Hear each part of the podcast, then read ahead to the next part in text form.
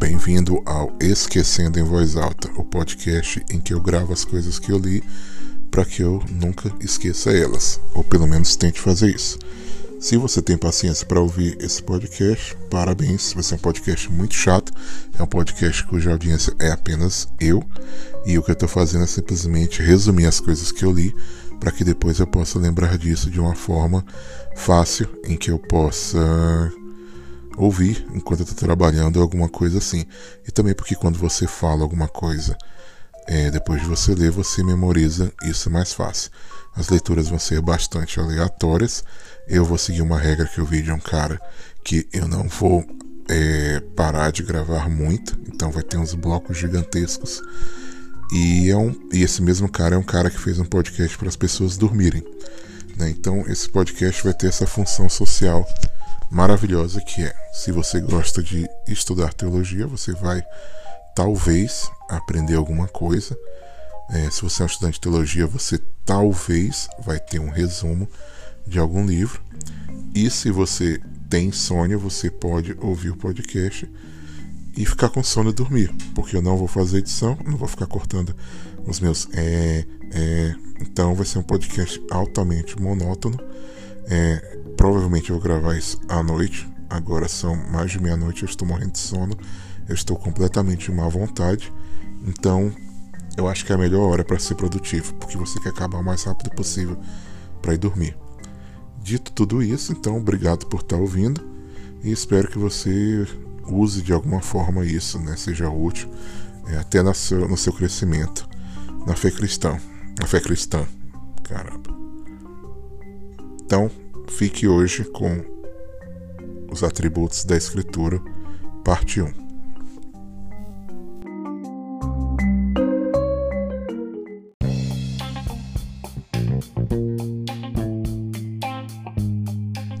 Ok, hoje a gente vai ler o capítulo 14 do volume 1 da sistemática do Bavinck, Bavinck, se você prefere, Reformed Dogmatics, volume 1, capítulo 14, os atributos da escritura.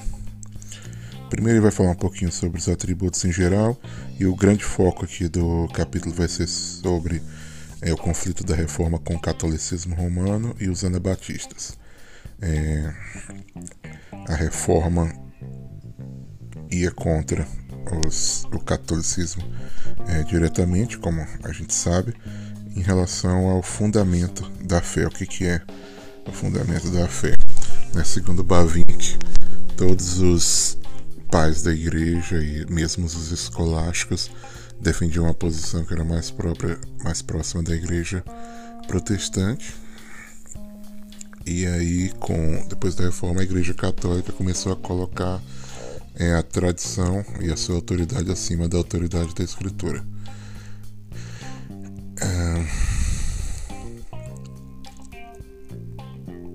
Bavinck vai dizer que a igreja ela pode ser a regra de fé, né, mas não o fundamento da fé. Né, somente a escritura pertence, somente a escritura pode ser o fundamento da fé. E aí, com o tempo, a Igreja Católica Romana teve essa autoridade, autoridade sobre ela, é, com o tempo mudado da escritura para a Igreja. Né? E aí, até chegar ao ponto de que no século XIX o Concílio Vaticano declarou a Igreja como infalível. E aí a, a própria Igreja Católica vai dizer que não. É, vai dizer que não. É, a própria Igreja Católica vai dizer que não a Igreja ouvinte, né, mas a Igreja que ensina. Não os bispos coletivamente em um concílio, mas especificamente o Papa é aquele que tem a autoridade e aquele que é infalível. Né? Ele é o pastor, chefe de toda a igreja, pastor su supremo de toda a igreja. E a igreja, mais concretamente o Papa, por meio do Papa, tem precedência sobre tudo e tem autoridade acima da Escritura.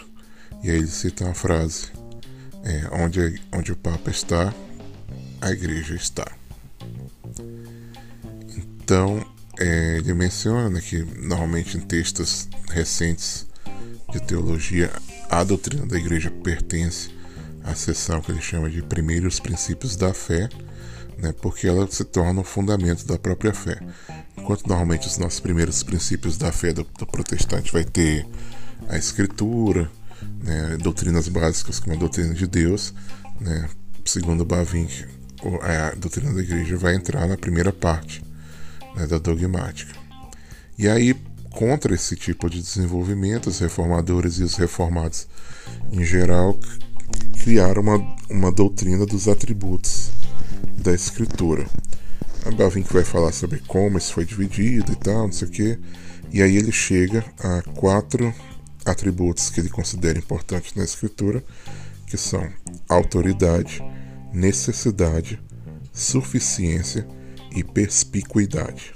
De novo, os quatro, quatro atributos da escritura né, mais importantes, segundo Bavinck: autoridade, necessidade, suficiência e perspicuidade. E ele vai fazer uma distinção de que a autoridade da escritura é, é, um, é algo que ah, tanto os católicos quanto protestantes concordam entre si. Né? Roma vai reconhecer a autoridade da escritura, mas os terceiros, os três outros atributos, necessidade suficiente e perspicuidade, ela vai negar com a sua doutrina. Beleza, então vamos falar agora sobre a autoridade da escritura. Ele começa dizendo que a autoridade da escritura sempre foi reconhecida pela igreja cristã, que Jesus e os apóstolos acreditavam no Antigo Testamento como palavra de Deus. E quando chegou na Idade Média, nos, e com os pais da igreja e com Calvino, né, e, a, reforma continuou essa doutrina de, de que a, a escritura tinha autoridade. A grande questão, porém, entre eles é qual a base para essa autoridade. E o Bavinck argumenta que os pais da igreja e os escolásticos diziam que a, a, a escritura ela tem, ela tem autoridade de si própria, né? ela é auto-autenticadora, né? ela, ela atesta a sua própria é, confiabilidade, por assim dizer. Ele usa bastante a expressão grega autopistia, mas que é, com o tempo, como eu já falei aí 20 vezes, de repetir 50 vezes para você que está ouvindo, né, a igreja, de acordo com o que é hoje aceito na doutrina católica, vem temporária e logicamente antes da escritura. Ela existia antes da escritura, então a igreja ela não precisa, ela não tem a sua origem, a sua existência, ela não depende da escritura para ter autoridade, mas ela existe por si mesma por causa de Cristo e do, e do Espírito Santo que habita nela. E a escritura, por outro lado, vai proceder da igreja, e é a escritura que precisa da igreja para ter autoridade. Sem a igreja não há escritura, mas sem a escritura a igreja ainda consegue existir. Então a escritura se torna totalmente dependente da igreja na doutrina católica romana. É... O Pavink, porém, ele, ele, ele deixa claro, né, ele parece deixa claro que a escritura depende da, da igreja não com referência a ela mesma, mas com referência a nós. O que, que ele quer dizer com isso? Ele quer dizer que somente por meio da igreja, somente por meio da agência da igreja, nós podemos saber com certeza, com infabilidade, é, que a escritura tem autoridade. Somente porque a igreja confirma isso, a gente sabe que a escritura tem autoridade. Então, em si mesma, a escritura tem autoridade, a escritura é inspirada, né? a escritura tem o seu papel ali, mas sem a escritura, mas por meio apenas da escritura, afirmando a si mesmo, a gente não poderia saber disso. Então, a Roma nega né, a ideia do, do autopista, né, da autopista da, da autossuficiência da escritura, da, da autoconfiança da escritura, né, dizendo que a gente precisa da, da igreja romana para reconhecer né, os atributos dela. Né, e aí o argumento que eles fazem contra o protestante é que se você usa a escritura para defender a autoridade da escritura, você está basicamente é, apresentando um argumento circular. A Bavinck menciona rapidamente também que, tá, em certo sentido, a gente até poderia concordar, né? Os protestantes sabem que, as, que você recebe, reconhece a escritura muitas vezes por meio da mão da igreja, né? A igreja que te apresenta né, a escritura e faz você crer. Mas isso não quer dizer que a igreja se torna a base da autoridade da escritura, mas que a igreja é simplesmente uma motivação para a fé, né? um motivo para crer, não a base para crer nisso. Né? Uma motivação para crer é diferente de uma base para crer. Então há uma diferença, ele vai dizer, entre um motivo para crer, uma motivação para crer e a base final da fé. E ele vai falar assim: a gente concorda que muitas vezes a gente crê na autoridade da Escritura porque a igreja nos apresenta ela, mas a gente não concorda que a gente crê na Escritura porque a igreja confirma isso. A igreja dá essa autoridade. A Escritura é a base dessa autoridade da, da, da, da Escritura. Enfim, continuando. Ele entra numa sessão chamada A Autoridade da Igreja. Ele menciona novamente como a igreja pode nos ajudar com, com isso. Né? E, mas ele vai dizer o seguinte: nós temos uma escolha. Ou a escritura contém um testemunho sobre si mesmo, sobre sua inspiração e sobre sua autoridade, e aí a gente, a igreja, simplesmente aceita e confirma esse testemunho, ou a Escritura não ensina isso, e nesse caso é, nós precisamos acreditar no dogma da igreja, né, e os protestantes estão condenados por isso.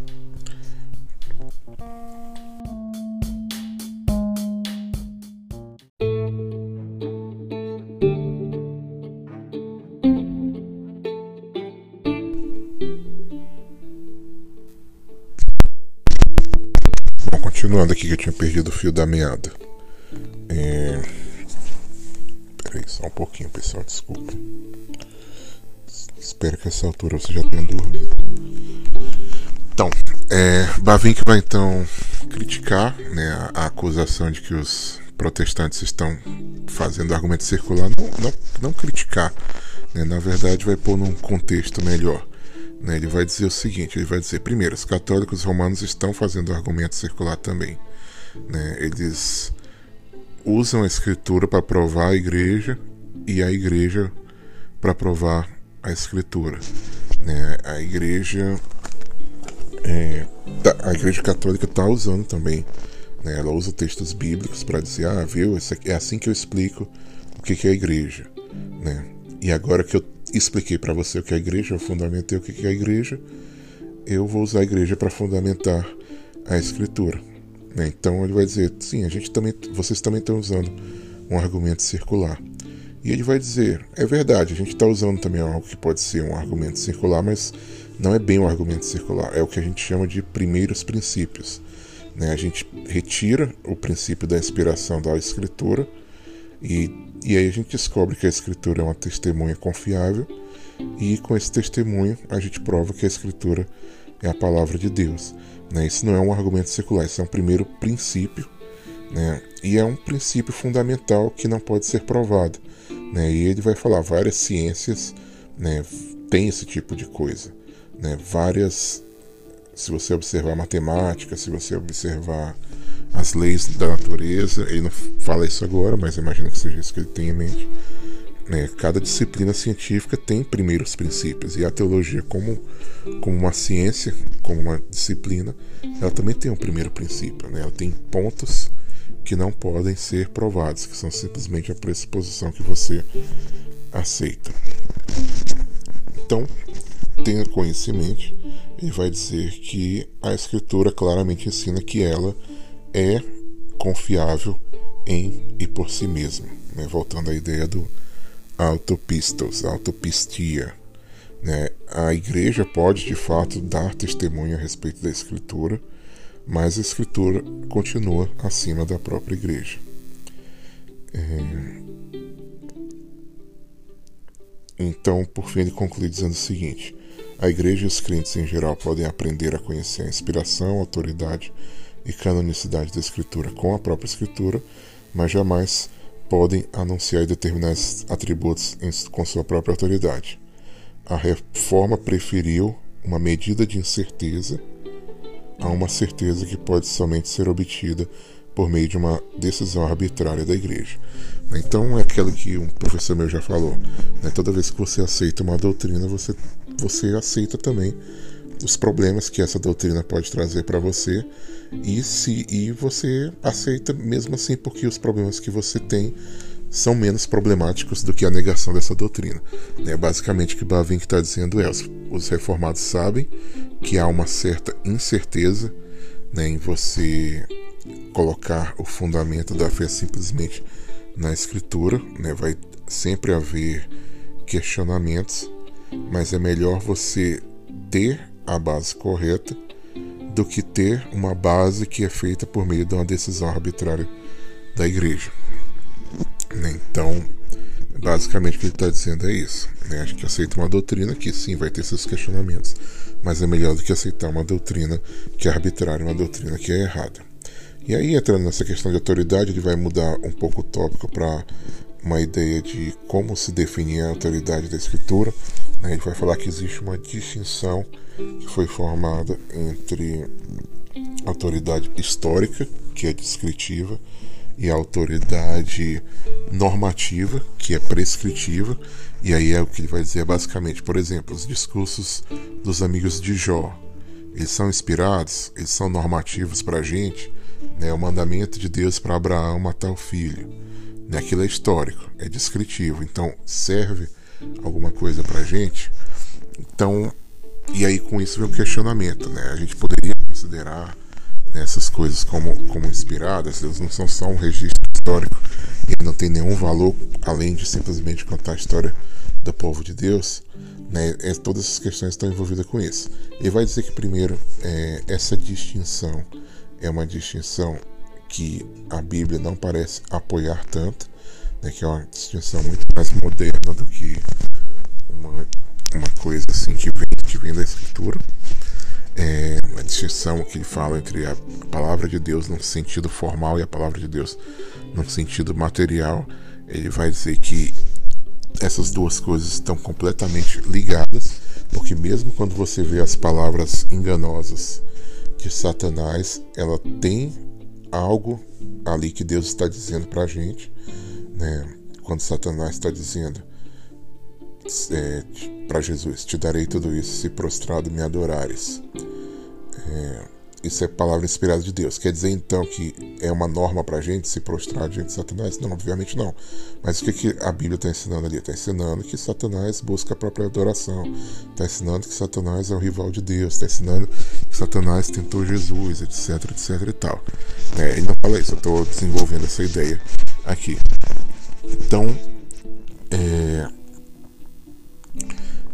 a Bíblia né, simplesmente a, a Bíblia essas duas coisas estão estão bastante juntas tanto o histórico quanto aquilo que é normativo né? E isso leva ele a dizer o seguinte a gente não pode simplesmente pegar um texto isolado e dizer ah isso aqui é, é normativo né? Como por exemplo se a pessoa pegasse uh, o caso de Abraão e Isaac Abraão matando Isaac você precisa ler a escritura no seu contexto orgânico e histórico para poder entender melhor essas histórias, como aplicar essas histórias, né, como fazer essas histórias ter, ter autoridade. Então ele vai dizer assim: a, a Bíblia não é um, um código da lei, a Bíblia não é, é um ato do parlamento, um ato do Congresso, né, ela é algo que é orgânico, né, ela é algo que é holístico, por assim dizer.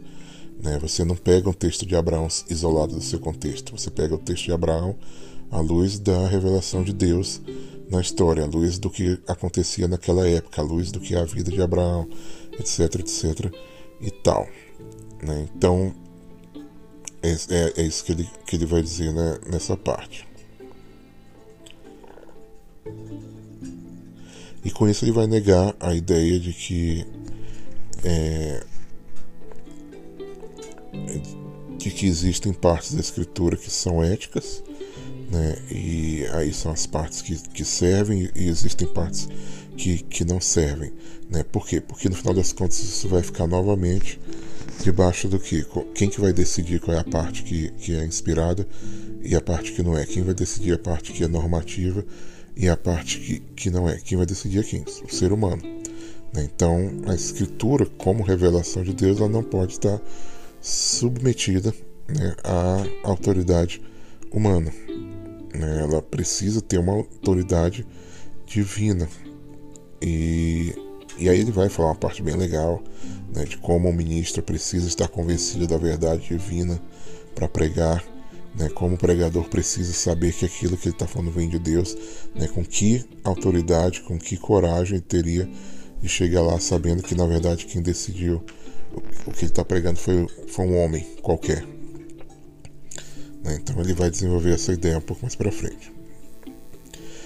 É, aí ele entra numa sessão que eu achei um pouquinho complicada de seguir.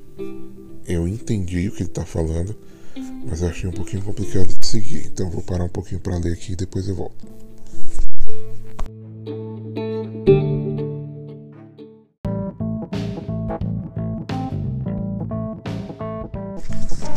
Voltando. Eu acho que eu não consegui entender totalmente. Então, se você não quiser essa parte, caso você ainda esteja usando, ouvindo, né, pode pular. É, ele vai entrar na sessão chamada autoridade moral. É, ele vai, ele vai é, combater a ideia de que a autoridade da Bíblia, a autoridade da Bíblia é simplesmente moral. Né? E ele vai definir isso com a ideia de que é, alguns teólogos diriam que uma coisa não é verdade porque está na Bíblia mas está na Bíblia porque é verdade. Né? Pelo que eu entendo, é, ele está dizendo o seguinte, né? que a autoridade da Bíblia não se deriva dela mesma. Né? E a Bíblia não é aquela que, que examina todas as coisas, a Bíblia não é aquela espada cortante né, que determina o que é verdadeiro ou não, mas o que nós vemos externamente é, e nós reconhecemos como verdadeiro é aquilo que nós vamos encontrar na Bíblia. Então, por que nós, nós reconhecemos essas coisas como verdadeiras, né, pelo nosso próprio julgamento, pelo nosso próprio intelecto, nós vamos saber que na Bíblia essa coisa vai ser verdadeira também. Né? E aí ele vai falar novamente que é, nós precisamos né, de de uma autoridade que venha de Deus, não de uma autoridade que venha da nossa própria consciência. É... Então, todas, todas as tentativas de, de colocar essa autoridade em algo que não seja na própria inspiração da Bíblia, na própria Bíblia que fala, né, elas não vão, não vão dar muito certo. É, mesmo que seja na, na igreja, mesmo que seja na experiência religiosa, né? e mesmo até na, na pessoa de Cristo. Né? Ele vai dizer que, que isso vai, vai falhar, não vai trazer a autoridade que a Bíblia tem. É, eu sei que essa parte foi meio confusa. Se você quiser explicar para mim, você me manda aí uma mensagem. A sessão seguinte se chama Universalidade da Autoridade.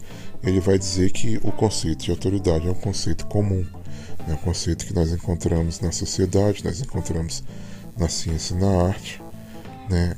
e que nós encontramos também na religião, na teologia e na fé. Mas no caso da fé, pelo menos da verdadeira fé, da verdadeira teologia, a autoridade tem que ser divina. Ela não pode ser simplesmente uma autoridade moral, né? uma superioridade moral, algo assim mas ela é a autoridade que Deus tem com os seus filhos. Ele vai falar o seguinte: a autoridade divina, portanto, não pode ser chamada de moral, pelo menos não no sentido é, que nós falamos quando nos referimos à superioridade moral de uma pessoa, pois a religião não é uma relação de um inferior com seu superior, mas de uma criatura com seu Criador, de um súdito com seu soberano, de, uma, de um filho com seu Pai. Deus tem o direito é, dar comandos para os seres humanos de exigir obediência incondicional. E a obediência e a autoridade com que ele faz isso se baseia no ser dele e não em outros motivos. É, só que ele vai dizer o seguinte: é, diferente de algumas autoridades, né, você crer na autoridade de Deus, você submeter da, na autoridade de Deus, não vai contra a, a dignidade humana. Do mesmo jeito que uma criança que confia no seu pai não está fazendo algo que é indigno. Né? Normalmente a gente, especialmente nos tempos de hoje, mais até no, nos tempos em que é, esse livro foi escrito, né? às vezes a ideia de que você tem que se submeter à autoridade pode trazer uma conotação ruim, mas o que Bavink está dizendo aqui é, no caso de Deus, é uma relação que não vai contra a dignidade do ser humano. Né? Do mesmo jeito que um filho, no relacionamento com seu pai, no relacionamento de obediência, no relacionamento de confiança, não está fazendo algo que diminui ele. É... Na verdade, ele vai dizer que, que quando nós, cada vez que nós crescemos né, nessa consciência da autoridade de Deus, mais nós vamos é, progredir na fé, né, progredir enquanto seres humanos. É, mas aí ele vai dizer assim: ah, gente está falando de autoridade, mas tem uma diferença né, da autoridade de Deus na religião, né, e aqui ele usa religião no sentido positivo, né, diferente do que está na moda, você usar a religião no sentido ruim, só para você saber né, quando a gente está falando da autoridade de Deus na esfera religiosa, na, é uma coisa na vida cristã. É diferente da autoridade de um pai ou da autoridade do governo. Né? E, é, e, é, bem interessante o que ele vai dizer. Ele vai dizer que é diferente porque Deus é, não coage as pessoas, né? Deus não usa coerção. Na revelação de Deus, a revelação que Deus dá ao seu povo, é, não é uma não é uma revelação que que traz coerção e castigo. É, isso vai vir depois, é, no, no, tipo, no juízo final, mas que agora essa, essa revelação é um convite, né? uma, é uma é uma admoestação, né? um pedido para que as pessoas se reconciliem com ele. Ele vai dizer o seguinte: Deus poderia agir com as pessoas como um soberano, e algum dia ele vai é, sentenciar é, como juiz todos aqueles que desobedeceram o evangelho de seu filho. Mas em Cristo ele vem até nós torna-se como nós em todas as coisas e lida conosco é, como seres morais e racionais. É, então, a autoridade dele, vai dizer, é uma autoridade única, né, que é absoluta, mas é resistível. É, ela convida, mas ao mesmo tempo é invencível. E aí vai dizer que essa autoridade é semelhante à autoridade da, da Escritura.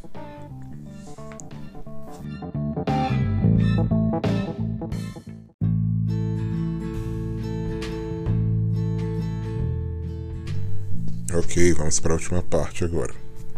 Só finalizando essa, essa questão aí da, da autoridade da escritura, né, ele vai dizer que a autoridade, como eu já disse, ele vai dizer que a autoridade da escritura é semelhante à autoridade de Deus, ele vai dizer a escritura ela não utiliza é, de assistência para provar a sua própria autoridade. Ela não utiliza de coerção e violência, ela não utiliza de espada e, e de ataques físicos aos seres humanos para provar aquilo que ela que ela quer. Ela só procura uma, um reconhecimento, né, que o ser humano reconheça a autoridade dela de uma maneira que ela utiliza o espírito. Né? Eu sei que aí talvez se você está familiarizado, sei lá, vai que por algum motivo uma pessoa que, que, que não gosta da fé cristã está ouvindo esse podcast. Né? E fala, ah, mas eu sei que a igreja matou, não sei. Tá, sim, aconteceu. Mas é, a gente está falando da igreja aqui, a gente está falando da escritura. Né? E a escritura, né, como ela chega a nós como revelação de Deus, ela não se utiliza de, de espada, ela não se utiliza de violência, ela vai, vem no poder do Espírito, né, como ela própria afirma. E por meio dela mesma, ela comprova né, a autoridade dela. Né, ele vai chamar isso de autoridade causativa. Né, a ideia de que a escritura por meio do Espírito Santo, causa em nós né, o reconhecimento da própria autoridade dela. Beleza, então acabou aqui a primeira parte da autoridade da Escritura. E aí o segundo atributo é a necessidade da escritura. A gente não vai fazer todo ele, mas apenas algum o começo. Primeiro ele vai falar essa doutrina contra Roma. Né? Ele vai dizer o seguinte: né? Roma não reconhece a necessidade da escritura. Eles vão dizer a escritura é boa, a escritura é uma norma, mas a escritura não é o, prim o primeiro princípio da fé. Né? A igreja romana não acredita que a igreja precisa da escritura para existir.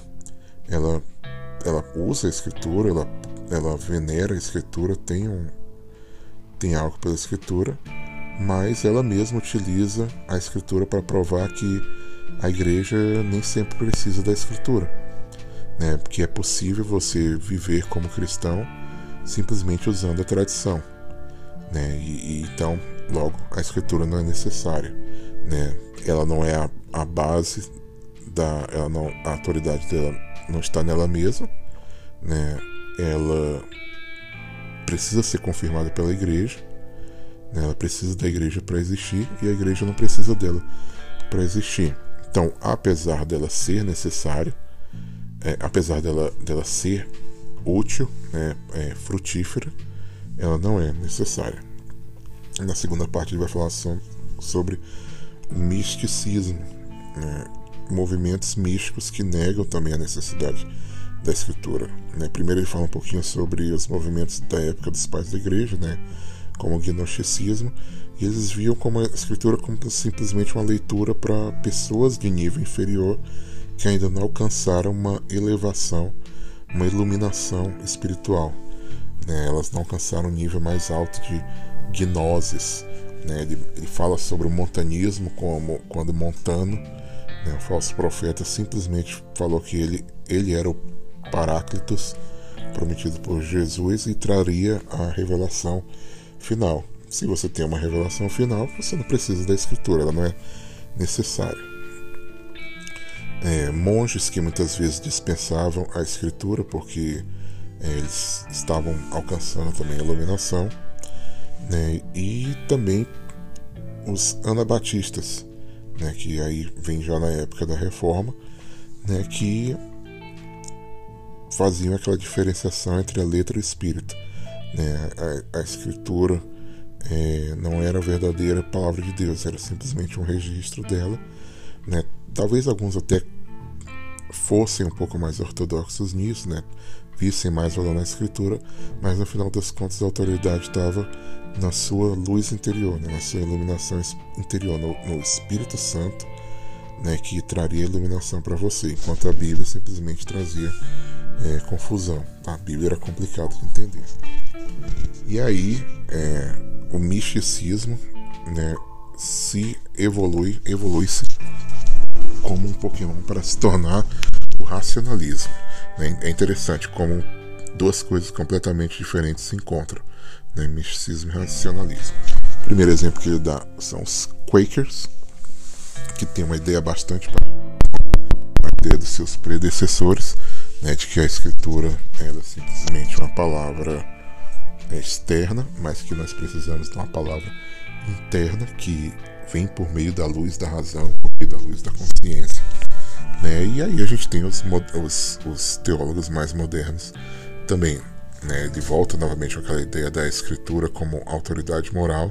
Né? Diz, diz o seguinte: a religião que eles ensinavam é, a religião dos teólogos modernos pode, pode continuar a existir, mesmo se todos os escritos dela forem perdidos, porque a religião não é verdadeira porque os evangelistas e os apóstolos a ensinaram. Mas eles ensinaram essa religião porque ela é verdade. Então, até para entender melhor aquilo que eu estava na dúvida é, no, nos blocos passados, né, a ideia de que a Bíblia, é, como registro do que é verdadeiro, né, é, ela não é necessária, porque ela, ela, o que é, ela, o que está na Bíblia está na Bíblia porque é verdade, mas ela não é aquilo que apresenta a verdade. Então, se você perder a Escritura, você ainda tem a verdade fora de si, você ainda tem a sua, a sua racionalidade, a sua razão para encontrar aquilo que é verdade. Né? Então, o que os, os, os evangelistas, os apóstolos estavam fazendo era simplesmente pegar a sabedoria comum né, da sua época, da igreja cristã, né, o espírito da igreja cristã, por assim dizer. Né, e aí a escritura é simplesmente isso, é uma, uma coisa que veio de fora, que foi simplesmente registrada naquele livro, mas que hoje você pode obter acesso a isso. Né, o espírito comum da igreja, né, o relacionamento pessoal com, com Jesus, né, todo esse tipo de coisa. Esse relacionamento, essa experiência, essa vivência, isso é aquilo que é a revelação de verdade. Isso é o que tem autoridade, a sua experiência com Deus, seja por meio da iluminação, seja por meio da, da revelação do Espírito Santo, sei lá o que. É aquilo que é verdade e a Bíblia é simplesmente um registro disso. E assim o misticismo se liga ao racionalismo. E aí ele vai citar vários teólogos modernos já que falam sobre isso. É...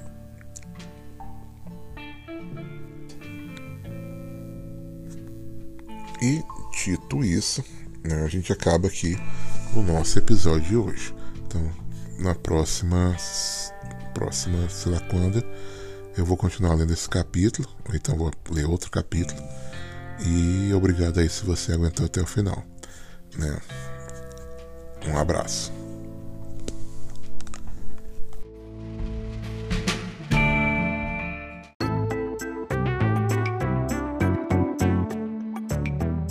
Esquecendo em Voz Alta é uma produção 10 Show.